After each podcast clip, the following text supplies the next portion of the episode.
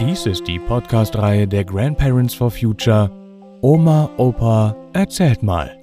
Geschichten für Kinder. Jeden Freitag erscheint hier eine andere spannende neue Folge. Und jetzt viel Spaß beim Zuhören.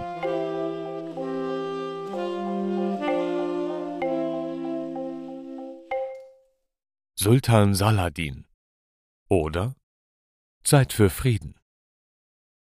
Hallo Mahdi, erzähl uns nochmal die Geschichte von Salah ad-Din Yusuf ibn Ayyub. Naja, ihr kennt euch ja aus, das war sein richtiger Name.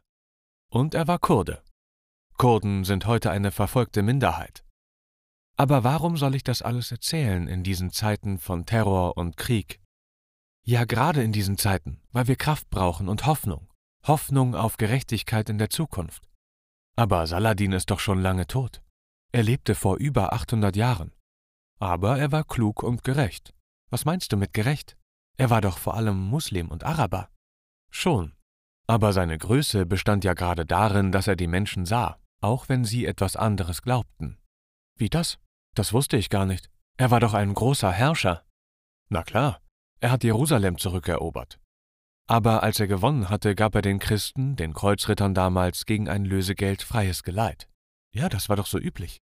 Nein, die Kreuzzügler, also die Christen, haben, als sie Jerusalem eroberten, alle Muslime und vor allem auch alle Jüdinnen niedergemetzelt.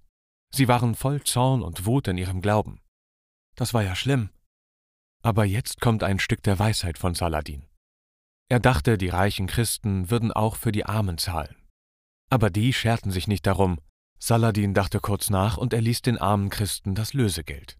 Die hatten dann auch richtig, wie wir heute sagen, die Schnauze voll von den Kreuzzügen. Das war wirklich klug. Und weil er Frieden wollte, ließ er den Christen ihre Grabeskirche und den Juden ihre Klagemauer, die an den ersten jüdischen Tempel erinnert. Er hatte nichts gegen die Juden? Komisch. Im Gegenteil.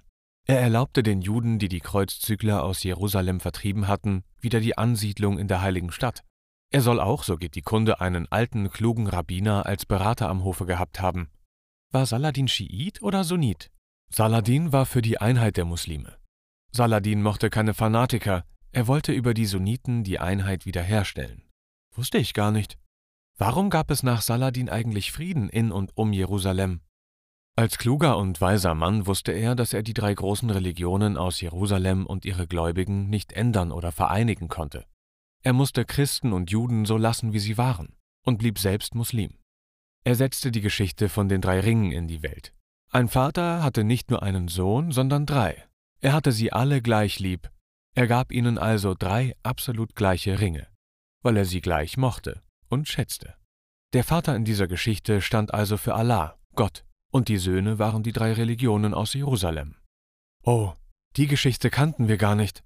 Ja, Viele Dichter haben sie nacherzählt. Durch diese Haltung des weisen Saladin gab es über lange, lange Zeit wirklichen Frieden in Jerusalem und um Jerusalem und auch in der arabischen Welt. Ja, die Geschichte war so schön und tat uns gut. Ja, es ist jammerschade. Heute gibt es auf der ganzen Welt kein Land, keine Partei und erst recht keinen Menschen mehr wie Saladin. Klug, weise und gerecht. Aber der Tag, der Sonnenaufgang, das neue Friedenszeitalter wird kommen. Wenn es regnet, blüht auch die Wüste.